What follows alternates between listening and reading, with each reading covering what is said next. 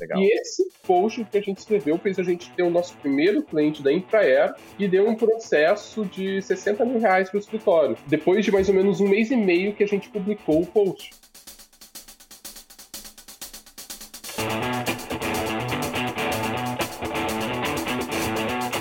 Fala, meu amigo, minha amiga advogada. Este é o Tree Mind Cash, podcast focado em insights e oportunidades de negócios para advogados em todas as áreas do direito e hoje, como você bem sabe, meu amigo, o compromisso que a gente tem com você de trazer insight, de trazer caras que realmente entendem do assunto. Eu tô com um cara aqui que eu sou fã, é um especialista não só no direito previdenciário, ele vai contar um pouquinho, mas um cara que dá aula de marketing, poderia ser ele aqui no, no meu lugar, inclusive, tá? Dando aula de como fazer um marketing jurídico bem feito. Vocês vão entender um pouquinho melhor. Eu estou falando do Rafael Beltrão, o Rafael que faz praticamente 10 anos de experiência, Rafael se já tem mais do que isso ou não, em cálculos previdenciários, em direito previdenciário, mas se especializou bastante em cálculo, sócio fundador de uma das, das maiores empresas do mercado, lá cálculo jurídico, milhares e milhares de clientes, e agora o cara ocupa uma posição aí, pelo que eu entendo, de gerador de negócio, é o cara responsável por, de fato, gerar receita para o escritório para ingresso de advocacia, que em pouco tempo aí são mais de 5 milhões de acessos no site só no ano passado e mais de 5 milhões de views no YouTube, com menos de praticamente um ano e meio de campanha. Rafael, você é maluco? Você é um cara normal? Me conta como é que você consegue esses números de cara, meu amigo. Obrigado aí, tá, por nos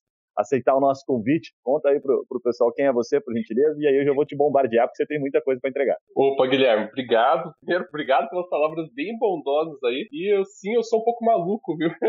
Eu acho que eu sou sempre pensando em alguma coisa nova, sempre pensando em como fazer diferente. E eu amo, sou apaixonado por marketing. Assim, eu comecei a descobrir isso logo depois que eu me formei em administração, quando eu estava no comecinho da faculdade de direito. E eu entrei no direito já com uma visão muito da administração. E quando eu comecei, eu comecei no escritório da minha mãe, que eu engraço a advocacia. E quando eu comecei lá, eu pensei, meu Deus, não pode ser a única forma da gente atrair cliente eu fazer um boca a boca. Não pode ser a única forma eu distribuir cartãozinho. Para mim estava muito errado naquela época. A forma, a única forma que parecia que a advocacia girava em torno. E daí eu comecei a pensar, comecei a pesquisar e comecei a ver que existia esse negócio louco que tem todo sentido na advocacia, que é marketing de conteúdo. E foi o marketing de conteúdo que fez o cálculo jurídico ter é, a primeira semana de vendas, a gente pagando a empresa logo no, na primeira hora, a gente pagou todo o investimento que a gente fez para a empresa, a gente pagou em uma hora de vendas. É, foi marketing de conteúdo que fez a gente começar no YouTube de repente conseguir encaixar alguns conteúdos que traz bastante visualização. E foi marketing de conteúdo que fez a gente conseguir ano passado ali mais de 5 milhões de visualizações no site e fazer algo que é bem difícil no previdenciário, quem está no previdenciário sabe, é atuar de forma que a gente cobra a consulta respeitando a tabela ética lá do OB de 350 reais o valor da consulta. A gente consegue encaixar mais de 100 consultas pagas todo mês depois que a gente começou a adotar essa estratégia. E a base de tudo é marketing de conteúdo, sabe? sou vidrado nisso. Legal, legal. Pô, já entregou, já entregou algumas coisas, depois eu vou te apertar hum, nesse assunto aí, porque... Já, já fui indo. esse assunto é, é, bom demais, é bom demais. Já vi você falando algumas vezes, eu achei super interessante o formato, enfim, acho que tem bastante coisa para entregar. Afa, um ponto que, que você já entregou para nós aqui, mas eu queria uhum. deixar um pouco mais claro para quem está nos acompanhando, porque a grande maioria dos que nos acompanham ou estão começando, ou estão ali, vamos colocar assim, uh, naquele ponto da virada, o cara já faz alguma coisinha, já faz rede social, ainda está entendendo essa questão de conteúdo, ou faz, mas não faz há muito tempo, né, tá ainda tem, tentando entender e obter resultado, é com relação a como era no começo a tua percepção e se mudou algo para agora. Tipo assim, ficou mais difícil ou sempre foi difícil e o que faz a diferença é o fator tempo, é a paciência. O que, que você entende aí se é que existe uma receita de bolo na tua. Legal, eu acho que tá mais fácil. Eu acho que ficou mais fácil com o tempo. Eu não acho que tá mais difícil. Tem mais gente usando internet, tem mais gente usando Google, tem mais gente usando rede social. As pessoas elas estão mais dispostas a contratar pela internet. É, veio o coronavírus, assim, socialmente horrível. Assim, para mim tá sendo um momento bem difícil aqui com minha família, mas em cultura, as pessoas estão mais aptas a contratar alguma coisa à distância pela internet, sem precisar ir lá fisicamente, sem precisar conhecer a estrutura, a tua loja. Então, para mim, o marketing agora para o advogado, ele está mais fácil do que era antes, ele não está mais difícil não. Eu entendo que tem muita competição, tem muita gente no mercado, mas é, não é uma realidade só da advocacia. Essa é uma realidade em várias áreas. Então, é, ter muita gente atuando na mesma área que você, na verdade, é uma realidade de quase todos os mercados. Então eu não, não vejo isso mais como uma barreira muito grande, sabe? Então, para mim, parece que está ficando mais fácil a gente conseguir atuar nisso, a gente conseguir uma representatividade online e conseguir atuar com marketing, assim, de responsabilidade e com marketing muito forte para a advocacia. Legal, seguindo, Assim, e seguindo sempre o código de ética, sabe? Sim, sim, respeitando aquilo que, é. o código nos pede ali, que é ser consultivo, orientativo, entregar uhum. informação de fato relevante, né? Rafa, nessa linha de raciocínio, é, você já está há quantos anos efetivamente fazendo marketing, desde que você começou conteúdo? Marketing de conteúdo são seis anos. São seis anos. Isso. É, o que, que, você consegue compartilhar, por exemplo, para quem está nos acompanhando, que está querendo começar nisso, ou que está naquela fase de transição, né, ainda não está bem é, alicerçado na questão dos conteúdos em si? É, porque eu imagino que você deva ter feito um planejamento, por exemplo, inicial, e aí você teve que ir adaptando esse planejamento, são fases, né? Como é que você diria para alguém leigo no assunto, como um advogado, tá? Que ele deve estruturar? Qual é a primeira etapa mais importante que ele deve mirar? Tem algum indicador que você olhava, se era quantidade, se era tempo, para depois ele passar para a próxima fase e começar a olhar algum tipo de resultado? Eu vou ser bem sincero contigo. Eu nunca fui muito apegado a indicadores, tá? tá.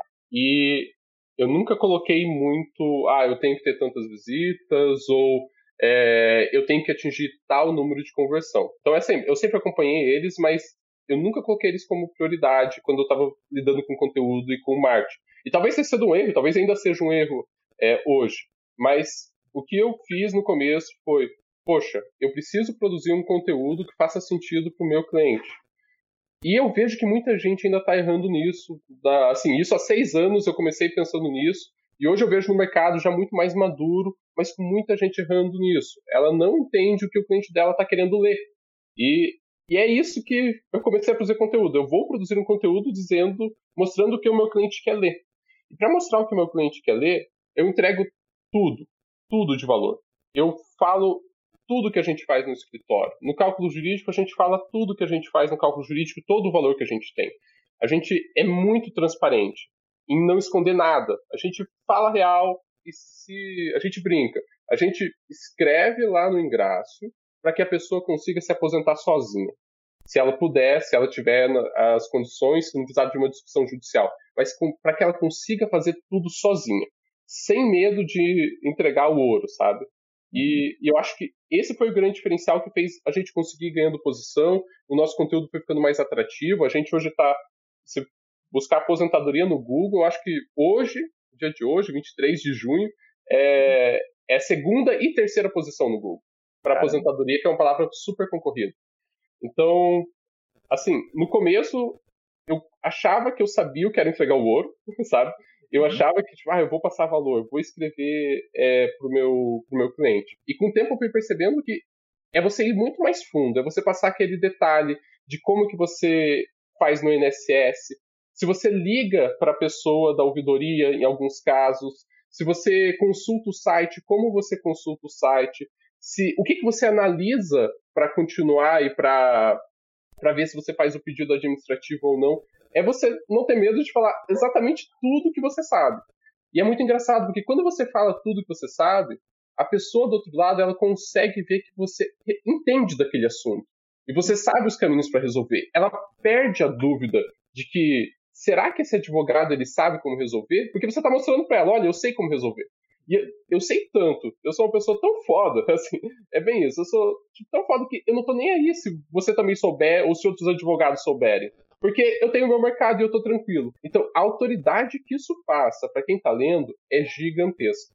Legal, legal. Sabe que hoje mesmo, uhum. coincidentemente, o advogado ou ele tem o medo de é, entregar muito, né, entregar o ouro, que é o que você nos está tá nos compartilhando, e ter o medo do cliente fazer sozinho, ou ele tem medo de, de o cliente pegar aquele conteúdo tão lapidadinho, tão bonitinho, entregar para o advogado dele e o advogado dele seguir com o trabalho. O que, que você diria para uma pessoa que está com este medo neste momento? Assim, por que, que vale a pena né, é, fazer, entregar tudo isso, enfim, talvez de forma quantitativa? Por que, que ele deve fazer isso e se desprender da questão da entrega da informação? Primeiro que, se você analisar o número de advogados no Brasil, daí se você segmenta na tua área, não sei quanta gente tem na sua área, mas pense, quantas pessoas tem na tua área? Talvez no previdenciário tenha 200 mil advogados. É, e daí pensar quantas pessoas precisam de um serviço jurídico da, na previdenciário, você vai ver que na verdade, o que acontece é que o mercado ele tem um gap muito grande entre pessoas que precisam do serviço e não sabem que precisam do serviço. E esse gap não é explorado sem conteúdo de verdade, sem conteúdo que mostre para ela que ela teria um direito. Então, quando você deixa de produzir um conteúdo, você está deixando ali 40, 60, 80% do mercado que não sabe que tem o direito, sem o direito dele ser satisfeito, sem ele realmente poder entrar com esse direito. Então, você, quando você escreve um conteúdo e uma pessoa descobre e vai com um advogado, tudo bem, isso vai acontecer. Só que quantas pessoas que vão descobrir vão entrar com você e que não entrar com processo nenhum, porque ela nem sabia que tinha aquele direito para ela, ela nem sabia que podia discutir aquilo. Então, talvez quando você escreva isso, muita gente vai ler o teu conteúdo e vai levar para um advogado e outro advogado vai fazer. E ótimo! Você está valorizando a tua classe, você está conseguindo fazer uma pessoa que não iria é, discutir aquele direito, mas tem direito, você está fazendo ela ter acesso à justiça. Então você, além de conseguir fazer um marketing para você, ó, o telefone está tocando aqui, é, além de você conseguir fazer um marketing para você, você também está ajudando os outros advogados, e eu acredito muito nisso. É, eu acredito bastante nessa, nessa parte de energia também, sabe? Então, daí a gente já está indo para outro nível, mas se você uhum. realmente está fazendo bem social, você está melhorando todo o mercado como um todo. Então, não só em energia, o mercado está ganhando mais maturidade e as pessoas vão colher mais frutos daquele mercado. Você está fazendo o seu papel como advogado para a sociedade, né? Tá. Entregar uma informação de valor, né? Muito bem colocado, Rafa. E eu vou ser bem sincero, se você pensa, olha, o, o Ingraço tem 5 milhões de visitantes no ano passado a gente não tem nem perto de 5 milhões de clientes. Tem, tem muito advogado que entra em contato com a gente para tirar dúvida, sabe? Para ver como que faz um site parecido com a gente. Porque o cliente dele viu um artigo no nosso site, ele não sabe sobre que, que matéria é aquilo. E tá Caramba. tá tudo bem. Então a gente não tá. A gente não vai pegar esses 5, 5 milhões de pessoas que visitaram o nosso site. Mas Sim. a gente consegue tirar uma boa quantidade, faz a gente sobreviver, que é uma empresa lucrativa e uma empresa que está crescendo. Legal, então, legal. E isso pra gente vale bastante. Fazendo uma conta de padeiro aqui, né, Rafa? Imaginar uhum. o seguinte, né? Uh, eu, Rafael, eu, Ingrácio, entreguei informação uhum. muito relevante, gastei tempo e uhum. tive 5 milhões de acessos. Ok, consegui, vou dar um exemplo aqui hipotético, uhum. tá? 100 mil clientes ao longo do ano. Ok, esse é um cenário bacana. Nossa, 4 milhões e 900 mil desses uhum. acessos foi pro lixo. Vamos imaginar aqui, tá? Perdi. Uhum. Beleza. Ah, não vou fazer conteúdo porque senão as pessoas ficam pedindo. Tá bom. As pessoas ficam pegando meu conteúdo e indo embora. Ok, então deixa esses 100 mil clientes aí, ou que seja 5, 50, 5 mil, mil clientes, e você não atende eles. Ou seja, é, é melhor ficar com, né? É melhor ser ter 10% de 1 milhão, que é 100 mil, certo? Do que ter 1%, 10% de mil, né? Que são 100 apenas. Então você atinge um volume muito maior, né? Fazendo uma conta de padeiro, para atender um volume menor, mais qualificado e ganhar na quantidade. Faz é. sentido? Faz muito sentido. A gente só consegue cobrar as consultas que a gente cobra hoje. Por quê? Porque tem um volume grande e permite a gente filtrar. E a gente até utiliza um filtro de cobrança na consulta, porque a gente não consegue atender todo mundo que entra em contato com a gente.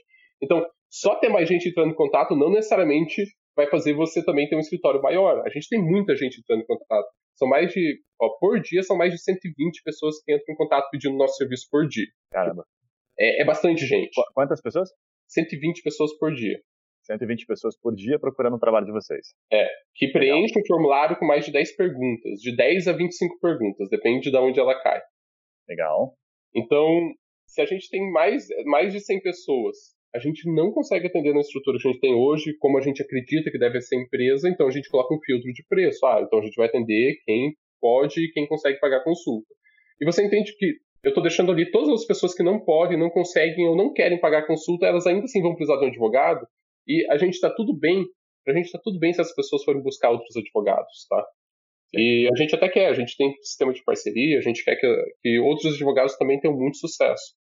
Legal, e se você está entrando agora, não importa a área, mas, por exemplo, você está entrando em previdenciário, você está ouvindo a gente aí, é, eu vou dizer para você, talvez você pense, poxa, mas já tem uma pessoa no mercado que tem 5 milhões de acessos por ano tem muita oportunidade para ganhar conteúdo, gerar conteúdo, ganhar acesso no previdenciário. São pouquíssimas pessoas que estão escrevendo de verdade, de forma consistente. Que consegue lá todo mês colocar dois, três, quatro conteúdos e escrever entregando valor de maneira simples para os seus clientes. Então tem muita oportunidade. Legal, legal, legal. Olha, um, um feedback já de cara, né? Um site de quem realmente fez, né? Entregou, entrega com muita frequência, com muita consistência. Você falou de uma palavra interessante, Rafa, que é a consistência. Uhum. Hoje, a, a, com base em toda essa experiência que você tem, os volumes que você atingiu, você diria que a consistência seria o principal ou a entrega da informação junto com a consistência? O que, que faria mais diferença se fosse para você escolher um deles assim? É, a qualidade da informação faz mais diferença do que a consistência. Tá? A qualidade e a simplicidade que você consegue trazer para o teu cliente. Então, eu estou comunicando de uma forma que ele realmente entenda e de que ele realmente consiga sair do meu post, do meu artigo, satisfeito. E quando eu digo satisfeito, é com dúvidas resolvidas. Ele viu o valor no que você escreveu, ele consegue responder as dúvidas que tem na cabeça, que estão girando lá na cabeça dele, depois de ler o teu post.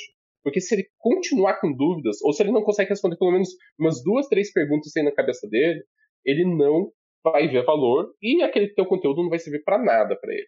Então, primeiro, não adianta nada você ter conseguir colocar 10 posts todo dia no teu site se eles não geram valor, porque isso vai dizer muito pouco sobre você e vai gerar muito muito pouco relacionamento com as pessoas que acessam o teu site. Isso provavelmente vai gerar pouca conversão. Então, qualidade vem antes. Depois da qualidade, coloca consistência e consistência faz diferença. A gente percebeu ao longo do que consistência, quando a gente diminuía a consistência, diminuía a nossa relevância. A gente aumentava, a gente voltava a ter consistência, a gente voltava a ser mais relevante no, no, no site nosso. É, então, qualidade, depois uhum. consistência. Eu tenho até um exemplo bem legal. No uhum. começo do. Quando a gente começou o blog, a gente começou só com qualidade, sem consistência. E depois de escrever dois posts, a gente conseguiu, na época, o escritório, o escritório era bem menor, nosso site, se tivesse 100 acessos por mês, a gente estava louco de feliz, pulando de alegria. É, e a gente escreveu um post que falava sobre aposentadoria de maneira mais geral, e hoje eu vejo que eram erros. Eu vou depois falar, se eu fosse começar hoje, como que eu faria. É, mas eu, era um, um post mais geral. Mas ele estava muito bem escrito, assim, modéstia à parte, eu ainda olho ele hoje e penso, a gente foi melhorando ele ao longo do tempo, mas ele ainda estava bem, ele estava bem escrito na época. Legal. E esse post que a gente escreveu fez a gente ter o nosso primeiro cliente da Infraero, que deu um processo de 60 mil reais para o escritório. Depois de mais ou menos um mês e meio que a gente publicou o post. Então, caramba, qual que, qual que é o valor disso? Quanto que eu identifiquei, eu lembro que na época, para fazer um post, eu dedicava mais ou menos de 6 a 12 horas cada post. Então esse post foi entre 6 e 12 horas, que o primeiro ano que eu escrevi posts era o, que, o tempo que eu dedicava a cada post. Então eu dediquei 6 a 12 horas para conseguir fechar um contrato de 60 mil reais ali. Legal, legal demais. Bela história aí. E um cliente da Infraero, né? Infraero, né? Eu, é, e depois veio vários, viu? Então, Legal. esse cliente, ele trouxe vários. A gente tem hoje vários clientes da Infraero lá no escritório, porque a gente teve esse cliente, primeiro cliente que veio do site, que veio desse post. Legal, legal. Rafa, nessa linha, você, puta, advogado, já, já falou no, logo no começo, né, que é um amante do marketing, uhum. e a gente percebe do, do marketing, da administração, enfim, que você já tem isso na veia. A gente percebe que o advogado, ele, ele se forma, mas pouco aprende isso na faculdade, né, você sabe dizer melhor do que eu, é, ao que você atrela essa talvez essa, esse distanciamento que existe de ele separar um tempo, por exemplo, para fazer o que você fez lá atrás, para ele ver valor nisso?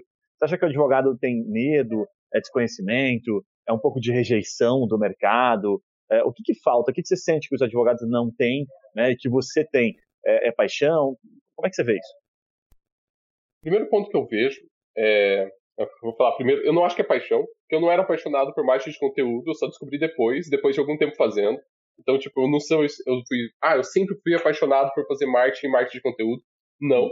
Eu descobri que eu gostava disso e depois cada vez eu fui gostando mais conforme o tempo foi passando. Então, tirei paixão da jogada, sabe? Pode ser que seja o teu caso, mas eu acho que não hum, necessariamente. Também não é, já tinha é... é...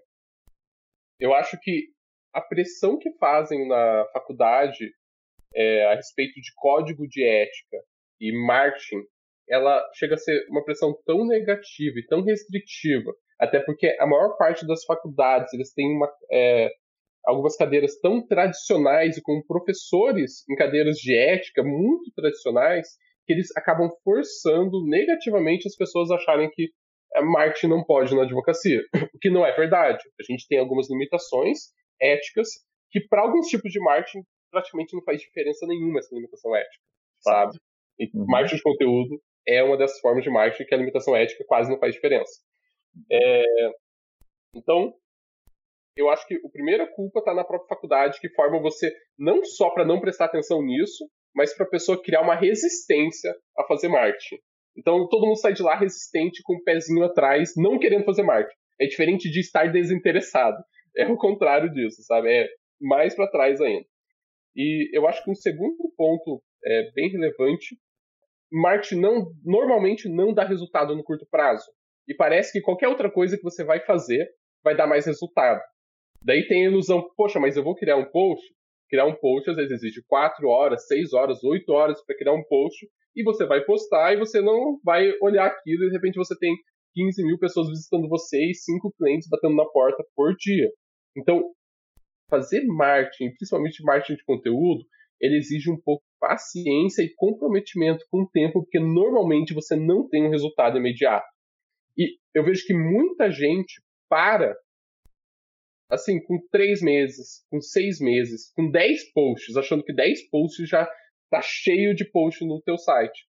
E quando, na verdade, se ele só continuasse naquilo, se ele fosse melhorando um pouquinho, um post a cada quinzena, daqui dois, três anos ele teria um site com 20, 30 mil acessos por ano e teria o problema de ter cliente demais para lidar. Hum. Então, eu vejo que muita gente acaba olhando o curto prazo e pensando, tá, mas eu tenho uma outra ação que eu poderia fazer no curto prazo e acaba negligenciando qual que é o impacto de fazer o marketing de conteúdo num médio e longo prazo. Legal, legal demais. Você trouxe já um dado interessante, né? A gente está falando em dois, três anos, então uhum. é um trabalho de médio e longo prazo. Não existe, ao, meu ver, assim, não sei se você concorda ou não, mas acho pouco provável alguma ação que, que estruture um escritório que dê uma condição de ele se tornar sólido a longo prazo. Eu não consigo encontrar nada que seja a longo prazo super interessante, porque quem vive no longo prazo, no, no curto prazo, perdão, está uhum. sempre no curto prazo, ele está sempre correndo atrás do rabo, sabe? Tentando que paga, tendo que pagar a conta amanhã, né? Então ele tá, nunca está plantando para realmente fazer, tirar o, o grosso do, do direito lá na frente, porque ele está sempre plantando a curto prazo, ele está sempre resolvendo, apagando um fogo ali. Eu vejo muito as pessoas procurando, às vezes por uma questão de necessidade, né? Uhum. O cara realmente está na faculdade, precisa pagar o aluguel, precisa sobreviver, precisa se colocar no mercado e não consegue enxergar a longo prazo. E também, como você viu, é, como você mesmo bem colocou ali, belíssima percepção, a faculdade não prepara para isso. Acho que ela mais assusta, né? É, ela assusta. ela, ela dá um choque nisso e aí realmente não ajuda em nada ele pensar a longo prazo e, por isso que você é realmente uma, é uma caixinha, é uma carta fora do baralho, colocamos assim, né? Rafa, nessa linha, você trouxe já um dado interessante e certo dia você me compartilhou uma estrutura que eu fiquei abismada. Assim, falei, caramba, que estrutura interessante ao modo como você pensa isso, né? Você trouxe um dado aqui que eu acho que muito advogado vai ficar se perguntando, né? Então, vou tentar traduzir aqui de maneira é, para o dia a dia. Puxa, se eu levo quatro horas para fazer um conteúdo, quatro, seis, oito horas, o Rafael está me dizendo que eu posso, é, se eu fizer um conteúdo por teria um volumezinho, colocar assim razoável, um conteúdo bem feito, um dia da minha semana seria só para produzir conteúdo, pensando eu, advogado que estou começando. Uhum. Caramba, mas aí um dia inteiro da minha semana. Então, de fato, é, é tempo, é um tempo é, significativo, né? Não existe resultado sólido sem dedicar um tempo bacana. Aí eu queria que você trouxesse nessa linha de raciocínio, contasse um pouco da estrutura que você foi criando ao longo desse tempo que te permite entregar todo este valor que vocês têm hoje no escritório, para que o pessoal tenha uma noção, né, de como chega em 5 milhões, né? Sai do que de uma estrutura de uma pessoa para quantas, né? Como é que funciona isso? É, saiu de uma estrutura de uma pessoa, então saiu realmente eu escrevendo todos os posts e colocando tudo no site toda semana, nesse tempo que eu te falei. E hoje eu olho para trás e eu vejo que vale muito a pena. Porque quando as pessoas pensam, ah, mas eu tenho que dedicar seis horas para escrever um post toda semana. Tá, você está dedicando seis horas para construir teu escritório a longo prazo e para trazer clientes de uma forma recorrente para você ter a tranquilidade de sempre ter cliente batendo na sua porta. Se você pensa assim, não é tanto tempo. E se você não estiver investindo essas seis horas numa forma de prospecção futura de cliente, no que você, como você está investindo essas seis horas? Assim, provavelmente você está utilizando, investindo esse tempo em algum tipo de estratégia para trazer cliente, mas que tem foco só no curto prazo. Perfeito. Então, as pessoas elas pensam que seis horas é muito. Você só tem que reanalisar se você realmente está investindo seis horas de uma forma legal ou não na parte de vendas e prospecção. Porque eu imagino que se você está começando o escritório hoje, algumas horas por semana são dedicadas a venda e prospecção. Não tem como. Eu, e eu imagino que se você é iniciante, talvez 50%, 70% seja prospecção na tua vida, até você começar a ter um volume que faça sentido, você começar a ter mais pessoas e sair só da prospecção, tá? Então, eu considero que seis horas não é muito tempo por semana. Seis, oito horas não é muito tempo por semana. E daí o tempo foi evoluindo e a gente tentou. Eu tentei algumas coisas diferentes, sabe? É... A primeira coisa que eu tentei foi só contratar freelancer para escrever, porque eu. Ah, legal, a empresa começou a crescer, a gente começou a ter mais gente. É, eu saí um pouco do ingresso é, e fui fundar o cálculo jurídico com o Maurício, então não tinha mais tempo para dedicar no ingresso à produção de conteúdo. E eu percebi que a terceirização até da escrita talvez possa acontecer. Mas a terceirização do valor, a terceirização do que é entregável, do que você sabe, ela não acontece. Porque é você que atua na tua advocacia, é você que atua no teu setor. E talvez você possa, em algum momento, até terceirizar a escrita daquilo. Mas você tem que passar para aquela pessoa qual que é o valor e como que faz e qual que é o pulo do gato da tua área. Porque é você que conhece aquele pulo do gato. E, em determinado momento, eu tentei terceirizar tudo tudo. Eu disse, eu não vou mais cuidar de nada disso porque eu não tenho tempo, tenho que ver outras coisas. Sabe o que aconteceu? O conteúdo começou a virar um lixo no site. Os, uh, os acessos não caíram da noite para o dia, mas as conversões caíram. As pessoas pararam de entrar em contato com a gente. Então, e depois a gente começou a ter menos acesso. A gente tinha mais conteúdo, bem mais conteúdo no site, com a qualidade pior e sem passar o valor de verdade daquele conteúdo. Isso fez com que a gente perdesse relevância, que a gente perdesse novos clientes batendo na porta. Então, se você está pensando em terceirizar absolutamente tudo, inclusive o valor que você passa, preste atenção, pare e, de verdade, respire fundo e tenha consciência que se você for terceirizar absolutamente tudo, você não vai conseguir fazer nada. A parte do valor é um comprometimento que você sempre vai ter que ter. Terceirizando, delegando, tendo equipe, você sempre vai ter que mostrar qual que é o valor que você está que você está passando para o teu cliente, qual que é o pulo do gato da tua área. Tá? É, o, Depois, pode, muito bom. O advogado consultivo, né? Interessante porque é terceirizar o consultivo, né? Mas peraí, o consultivo não é a inteligência do negócio, não é aquilo que está na cabeça dele? puxa, é aquilo, como é que você terceiriza isso? Como é que tira? Se desse para colocar um chip, né, e tirar e traduzir perfeitamente, seria, seria ótimo. Agora, ele tem que dar o toque final, né? Eu entendo que o que você trouxe, o advogado tem que dar o toque de ouro, né? O segredo, a cereja do bolo tem que ser dele, né? Tem, porque se, se ele resolve não fazer isso, tem, você pode contratar a melhor pessoa que, sério, um escritor sensacional. Ele não consegue passar valor, porque ele vai conseguir escrever muito bem e deixar simples. Mas se não tem a essência, se não tem aquele valor, não serve de nada. Não vai sair o cliente, o teu visitante, o teu leitor, não vai terminar de ler e responder aquelas perguntinhas que estavam na cabeça dele. E quando ele não responde aquelas perguntinhas, ele não enxerga valor. Se ele não ele vai no Google e procurar o próximo post. Hum, legal, legal. E é muito rápido, né, essa, essa definição dele ver valor, né? É, é rápido para ele se conectar e ao mesmo tempo para ele não se conectar e ver que o conteúdo está muito raso, né? e cair fora do seu site, né? Você que entende bastante isso sabe que o volume é muito rápido. Como é que funciona isso? Se pensar em conteúdo, é, no conteúdo propriamente dito, eu diria que você tem que responder de cara e deixar ele curioso. É, no primeiro parágrafo, na primeiro, nas primeiras 200 palavras, 200 palavras não, menos, aí, 150 palavras ali do teu post, do teu artigo, já tem que dizer o, o que você veio e o que você está respondendo. E depois você explica. Porque a pessoa ela quer saber se você vai responder o que ela precisa. E muitas vezes, para isso, você tem que dar a resposta para ela de cara e falar: opa, mas tem alguns detalhes que eu vou te mostrar aqui nesse post. Então, sempre comece com o máximo de valor possível. E depois deixe ela atiçada e curiosa, falando: tá, mas tem alguns detalhes que eu vou ter que prestar atenção, senão você pode cometer um erro aqui. Então, mas não deixe para falar o valor, para deixar o pulo do gato lá para o último parágrafo, para a conclusão. As pessoas não querem chegar até com. ler seu texto inteiro para chegar na conclusão e descobrir se valia a pena ou não ter lido seu texto. Hum. Naquela linha tradicional, né? De ah, início, meio e fim. É, não. Traz o fim, Começa no fim. no começo. Traz fim, Inverte é. a ordem, né? É. Começa direto pelo, pelo valor e depois você explica, depois você contextualiza, depois você traz exemplos para deixar mais claro para o leitor. Legal, legal demais.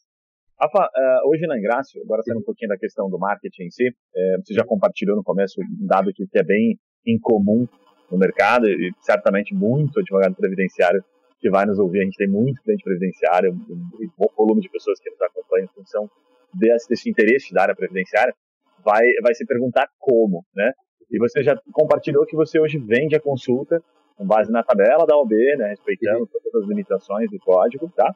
É, o que, que, você enxerga hoje que mudou, que está mudando de fato o entendimento do direito previdenciário, a forma de gerar negócio? Você já trouxe uma ideia. Mas como é que você enxerga? Você pode compartilhar isso? Como é que o Ingrácio está enxergando a forma de gerar negócio no âmbito previdenciário?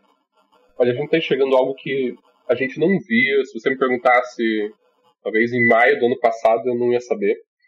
É, um pouquinho antes, talvez. Mas depois que a gente começou a cobrar, isso só veio depois que a gente começou a cobrar, viu? É, a gente começou a ter clientes de um perfil diferente. A gente começou a ter clientes que não estão se aposentando hoje, mas que eles estão preocupados com a aposentadoria deles no futuro. E esse era um cliente que antes não tinha valor nenhum para o escritório. Porque o que, eu faço com um cliente que não tem processo?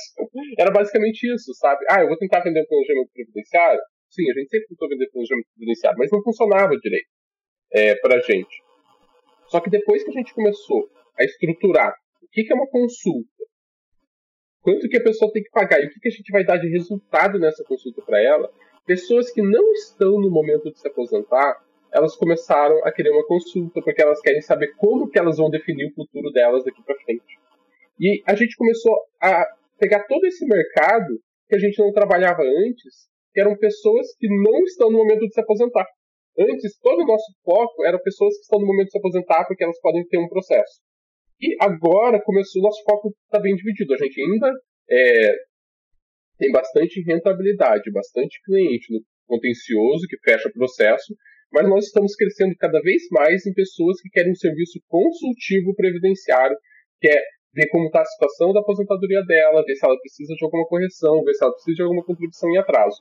E a gente começa isso com uma consulta e depois evolui para o planejamento previdenciário, quando é um caso que precisa de uma análise maior, uma análise maior de números ou algumas informações adicionais. Puta, que bacana. Então, então vamos lá. Você tinha, você estava não sendo vermelho, né? Vamos fazer uma, uma analogia aqui uhum. lá no livro, né? está todo mundo pescando conteúdo, né? Aí você começou a olhar, puta, mas tem um mercado animal aqui que eu não estou vendendo nada, e de repente, puta, eu vou vender o consultivo para esse cara, testou isso, né? O mercado começou a comprar, você viu que era um cliente diferente, completamente diferente. Pode ser que aquele cliente, né, é, o consultivo que você está vendendo hoje, ele até viraria seu cliente lá na frente, mas teria que esperar anos. Então você está uhum. antecipando, está organizando, veja se faz sentido o meu raciocínio, está organizando a vida dele, preparando bonitinho para lá na frente, quem sabe ele voltar, inclusive, ser seu cliente contencioso. você está ganhando em fases do cliente. Faz sentido a lógica ou não? Faz sentido, faz todo sentido.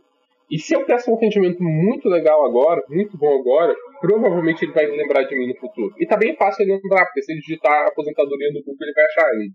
Então, tipo, as estratégias vão se casando. É, e é por isso que a gente presta muita atenção para esse serviço consultivo ele ser excelente. Se você pesquisar lá no Google, em Graça Advocacia, você vai ver que a gente tem mais de 100 avaliações é, no Google e a nossa nota está 4.8 de 5. Caramba. E quase todo mundo sai muito satisfeito desse serviço, porque a gente tenta entregar a consulta para a pessoa. Não é uma consultinha, é a consulta, para ela ser satisfeita e pensar, poxa, eu não preciso mais fazer pergunta em lugar nenhum, eu não preciso mais fazer consulta em lugar nenhum, que eu e é um mercado totalmente novo. A gente nem tinha ideia que a gente ia atuar nisso há um ano e pouco atrás. Legal demais, legal demais. Baita de um, de um aprendizado contigo, uhum. Rafa. Como a gente está chegando aqui, puta, eu sei que o assunto contigo sempre rende muito, você tem muito para entregar, para ficar umas, uns dois dias aqui gravando o podcast. Eu vou entrar numa, numa pergunta aqui, que ela já vai é, sair um pouquinho do previdenciário para a gente entrar nas suas dicas para quem está uhum. começando, para quem está no meio do caminho. Eu sei que você é um cara bem visionário, em termos uhum. de mercado, e a gente está passando por um momento, esse episódio já né, abriu aqui, que está sendo gravado dia 23 de junho. A gente não sabe, né, quando vai ser esse pós-crise. Gostaria eu de saber. Eu já farei algumas apostas, mas ninguém sabe. Você que está no previdenciário, Rafa, enxerga, é, em termos de mercado jurídico, num momento como esse, e num momento que pode ser, você pode trazer até algum insight no momento pós-crise, ou no momento curto prazo, vamos assim colocar, médio prazo. Uh, e aí a tua opinião sobre a questão do mercado estar muito... Puta, tem muito advogado mesmo, de fato? Será que tem espaço para todos eles? Como é que você enxerga isso? Primeiro que o previdenciário tem oportunidade demais. Assim, tem áreas específicas dentro do previdenciário, eu posso ir no previdenciário esportivo, eu posso ir no previdenciário militar, eu posso ir no previdenciário e focar somente em benefício por incapacidade, que eu não vejo ninguém com atuação forte dedicada para benefício por incapacidade na internet. É, então, olha, só no previdenciário tá cheio, tá bom? Você já trouxe vários. Eu, é, eu vejo no, nos próximos anos, muita gente fala, ah, poxa, mas agora vai ficar mais difícil se aposentar tá, realmente vai ficar mais difícil. Talvez nos próximos 5 a 10 anos o volume de previdenciário de benefícios programáveis, que são aposentadorias, diminua, mas isso vai fazer com que as pessoas fiquem mais tempo no trabalho e provavelmente vai fazer com que o número de benefícios por incapacidade aumente no longo prazo. Então, poxa, se eu fosse apostar a ficha no longo prazo previdenciário, eu acho que vai ter muito benefício por incapacidade rolando, porque as pessoas, se elas não conseguem se aposentar, elas vão ficando doentes, é natural. Se elas precisam trabalhar 40 anos para se aposentar, ela vai ficar doente no meio do caminho. Isso eu tô falando só do previdenciário, viu? Ah, tem, tem outra parte do previdenciário que também tem muita oportunidade, é previdenciário para pessoas que estão morando no exterior. Assim, como que você. Como que a pessoa que está morando no exterior acha um escritório de advocacia para atuar para ela? Então, hoje o ingresso está cheio de clientes no exterior, porque elas não conseguem achar opções na internet. É, então, tem um campo muito vasto e dá para explorar só isso se quiser. Tá bom? Previdenciários para pessoas que estão morando hoje no exterior. Legal, Rafa. Então você trouxe, puxa, mais uma sacada dentro do previdenciário. O cara mora fora do país, as pessoas moram fora do país e precisam de serviço. O que, diga-se de passagem, pode ser até um cliente interessante, porque você dispensa a necessidade de ele trabalhar presencialmente, de ele contratar presencialmente, né? É, e, muitas vezes eles pagam em euro, então para eles o valor da consulta é, é super barato. Legal. pagam em dólar, nossa, eles acham tudo muito barato. Legal. É, mas tem mais oportunidade de mercado, vou falar um pouquinho mais aqui. Eu vejo que direito internacional é uma oportunidade muito forte, porque se eu ainda vejo pouquíssima gente escrevendo de forma consistente e com qualidade no direito no Brasil em português, eu não vejo ninguém escrevendo com qualidade em inglês para pessoas que estão fora do Brasil querendo serviços jurídicos no Brasil. Está vazio. Se você quer atuar em direito internacional, manja um pouco de inglês, começar a escrever conteúdo em inglês para pessoas fora do Brasil que precisam de serviços jurídicos no Brasil, você vai nadar de braçada. Tem um oceano azul gigantesco aí. Não tem ninguém fazendo isso. É, eu só não entro nessa área porque, primeiro, que eu não, não manjo direito internacional e a gente está muito bem lá com ingresso de advocacia, está muito bem com cálculo jurídico. Então não tem tempo para entrar nessas áreas. Mas eu entraria, viu? Essa é uma que eu fico até tentado. Legal. E com a crise agora, vai chover de direito bancário, renegociação de dívida, é, processos que eles não têm um alto nível de complexidade e a gente até consegue automatizar boa parte do filtro da triagem se o cliente tem ou não direito, utilizando alguns formulários básicos da internet para já já chegar o cliente mais filtrado para a gente. Então, eu gostaria que o direito bancário vai explodir nos próximos é, dois anos aí. E outra coisa, viu? mais uma informação aqui. Eu vi ontem um, é, um artigo de um amigo meu, Frederico Stante, que está lançando uma empresa Atmosphere, que é uma empresa de inteligência de mercado voltada para pequenas empresas. Porque normalmente inteligência de mercado é algo que custa centenas de milhares de reais. E ele está fazendo algo para as pequenas empresas poderem contratar. E lá ele mostra que no Brasil, só no passado, acho que foram 3 milhões de novas empresas foram criadas. Dessas, 80 e poucos por cento são MEIs. Então quer dizer que ano passado teve mais de 2 milhões de novos MEIs no Brasil. Então, olha o tamanho de mercado para você atuar para microempreendedores individuais. Se você tem alguma atuação que você possa oferecer, não para grandes empresas, não direito empresarial para empresas gigantes, mas para empresas pequenas, olha, você tem muito mercado pela frente. É muito, muito mercado que está sendo criado todo ano. No total, empresas ativas no Brasil são 20 milhões. 10 milhões dessas 20 são mês. Legal. É um direito, é uma área do direito aí do, do mercado, na verdade, né? Uhum. Pouco assistida pelos pouquíssima, advogados. Pouquíssima, né?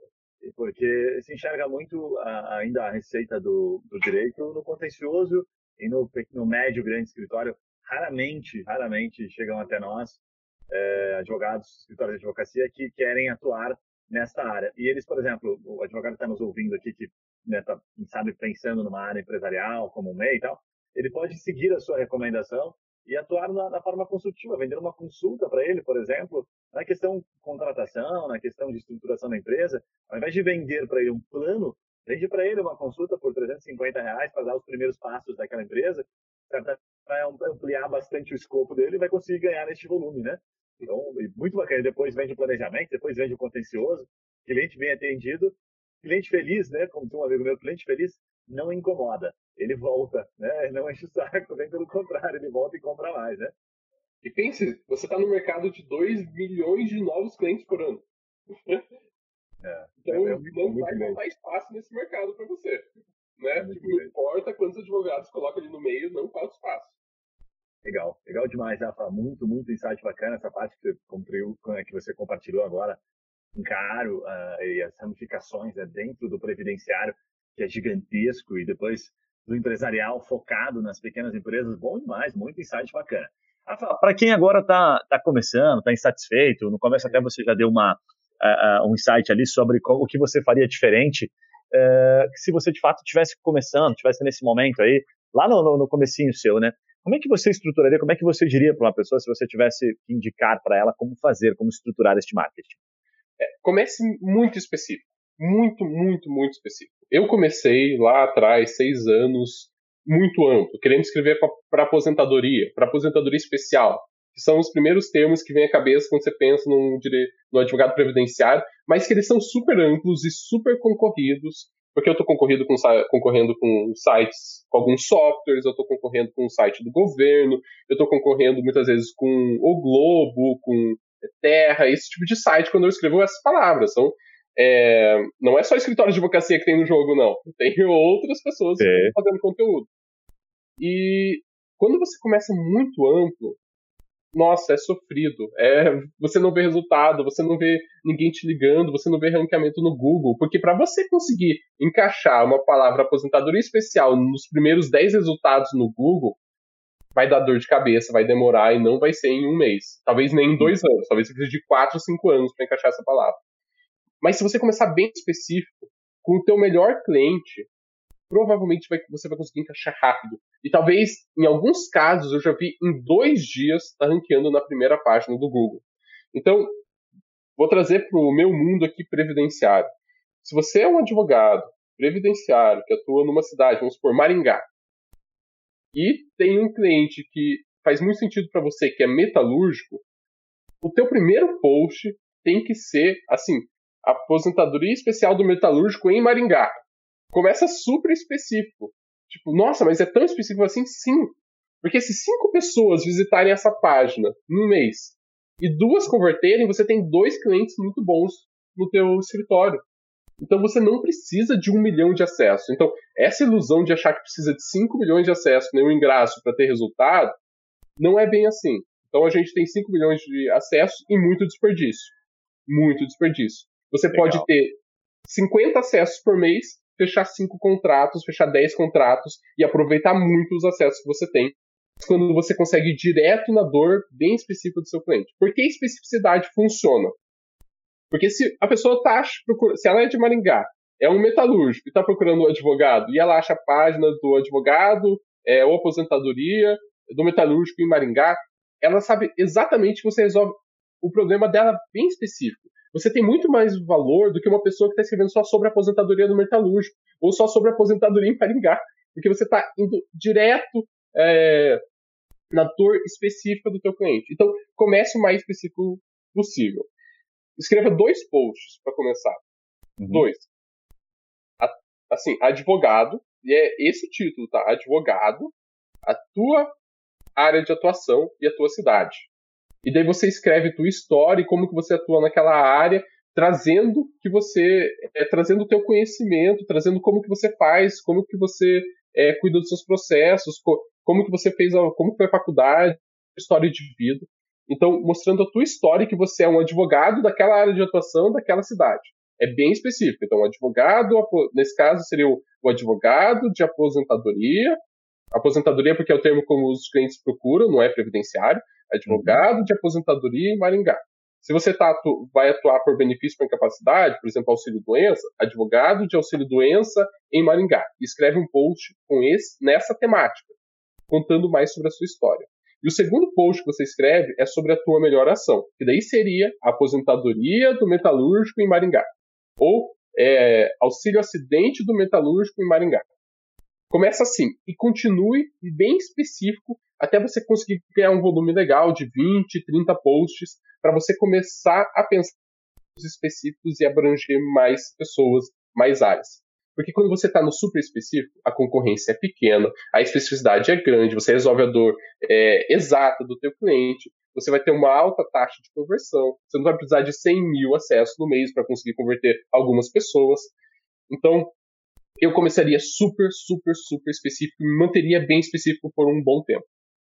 Legal, legal demais. É, é, é a ultra né, especificidade ali para uhum. depois atuar naquilo que é amplo, né, É uma inversão até um pouquinho do próprio planejamento, aquele tradicional de SEO uhum. e tal, né? Do inbound marketing que tanto se fala, né? Muito, muito legal, Rafa. Muito, muito insight bacana. Dá para ficar muito tempo aqui consumindo. A gente já está chegando próximo aqui dos 50 minutos. Eu costumo dizer que o limite do podcast é um treino bem feito aqui na academia. Nesse momento, o cara está na, tá na fase do, do, do abdominal. Então, mais um pouquinho ele está alongando, tá indo para casa. Acho que a gente não pode alongar tanto mais o podcast. O que, que eu vou te pedir? Ah, primeiro, eu vou te agradecer. Tá? Vou pedir para você deixar os seus dados de contato, né, os canais aqui da Engraço, como é que as pessoas encontram você e acompanham um pouco do seu trabalho para que elas possam se inspirar com base em todo o seu conhecimento aí. É, então, para você achar o ingresso, digita ingresso no Google, você vai achar o ingresso, você vai descobrir o que é. Para você achar o cálculo jurídico, digita cálculo jurídico no Google, você vai achar o que é. Para falar comigo, eu vou ser bem sincero, eu sou bem low profile. É, eu não dou curso, eu não dou aula, eu estou compartilhando pouco conhecimento até, então eu fiquei bem feliz de ter essa oportunidade para a gente conversar e para compartilhar um pouco, mas normalmente eu nem aceito esse, esse tipo de convite. É, porque eu dedico boa parte do meu tempo realmente para dedicar aos meus negócios e fazer eles florescerem. E para dedicar a minha equipe, então eu sou bem gosto de me dedicar à equipe que eu tenho lá no Ingrácio, a equipe lá do cálculo jurídico, eu tenho um relacionamento mais próximo lá com o Maurício. E então você vai perceber que não tem lugar profissional, meu Instagram é fechado, meu Facebook não tem nada, meu LinkedIn não tem nada. Se você quiser falar comigo sobre algum assunto, eu vou pedir que seja bem específico, vou pedir que traga já o todo. Não, não, não precisa começar com oi, tudo bem, Rafael? Provavelmente eu nem vou responder. Pode trazer, tipo, ah, oi, Rafael, tudo bem? Eu tenho esse problema, eu queria esse teu ponto de vista lá no LinkedIn, tá bom? LinkedIn não. é a rede, a única rede que eu respondo e que é profissionalmente e que eu engajo com as pessoas, tá bom? É, até às vezes me sinto um pouco culpado, tipo, poxa, Rafael, eu devia participar, participar mais das coisas. Mas nesse momento eu tenho uma prioridade que é a minha família e a minha bebê, a Isabela, que está com, quase completando um ano agora. É, que nós pudemos ouvir aí os gritinhos dela aí. Ela estava meio se, tentando se comunicar enquanto você falava aí, né, Rafa? É, né? Então, Bom demais, eu não vejo nenhum, nenhum problema nisso, Rafa. Super apoio, inclusive, porque você deixa claro que você o teu tempo está dedicado para a família, para os negócios, o tempo está tá bem claro, né? E você abre uma porta, inclusive, e já uhum. deixa muito transparente isso. Olha, que é um site, é, já me seja específico, pergunta de forma específica, como eu fiz aqui, né? Uhum. É, direto pelo LinkedIn, que eu vou ter o prazer de responder. Concordo com você, chega também muito, muito pedido de ajuda, muito pedido de, de insight, de feedback, mas às vezes muito amplo, né? O cara fala assim, como é que eu começo? Eu falo, não, não, cara, você vai ter que estudar um pouquinho, ter uma base, aí de, volta depois a gente conversa. Ou vai lá no meu canal, procura algumas coisas, porque a gente, infelizmente, não consegue dar aula para todo mundo, né? A gente consegue dar um insight, né? E trazer insights como você trouxe aqui de maneira bem cirúrgica. Mas super apoio a tua forma de se posicionar e se colocar, porque acho que tem que ser assim mesmo. O tempo vale muito, né? Rafa, então, mais uma vez, obrigado pela tua disponibilidade. É sempre um prazer enorme falar contigo. Daqui a alguns meses, certamente eu vou buscar você de novo, vou te encher o saco para você gravar, fazer um, um segundo, fazer um repeteco aqui, fazer um plus desse podcast que vai ser assistido por muita gente. A gente está impulsionando legal ele para aparecer realmente para entregar essa informação de valor. E mais uma vez eu te agradeço e te parabenizo né, pelo trabalho da Engraça, sensacional. Me dá a sensação de que eh, o Rafael é um tipo de cara que, onde ele bota a mão, faz dinheiro, assim, sabe? Tô louco para chamar ele para ser meu sócio, mas como eu sei que ele não tem tempo, não adianta, né? Vou ter que esperar mais alguns anos. Para você que está nos acompanhando aí no podcast, prazerzaço te ver por aqui. Mais uma vez, acompanhe sempre, fica ligado com a gente. A gente sempre vai ter advogados nesse nível talvez não tão bons assim na questão marketing como o Rafael, mas sempre entregando muito insight, entregando ideias de negócio para você colocar em prática, como foi hoje nesse podcast. Rafa, um abraço e nos falamos em breve, né? Abração, muito obrigado pelo convite. Adorei estar aqui contigo, viu? Obrigadão, gente. Obrigadão quem está ouvindo aí. Tchau, tchau. Valeu.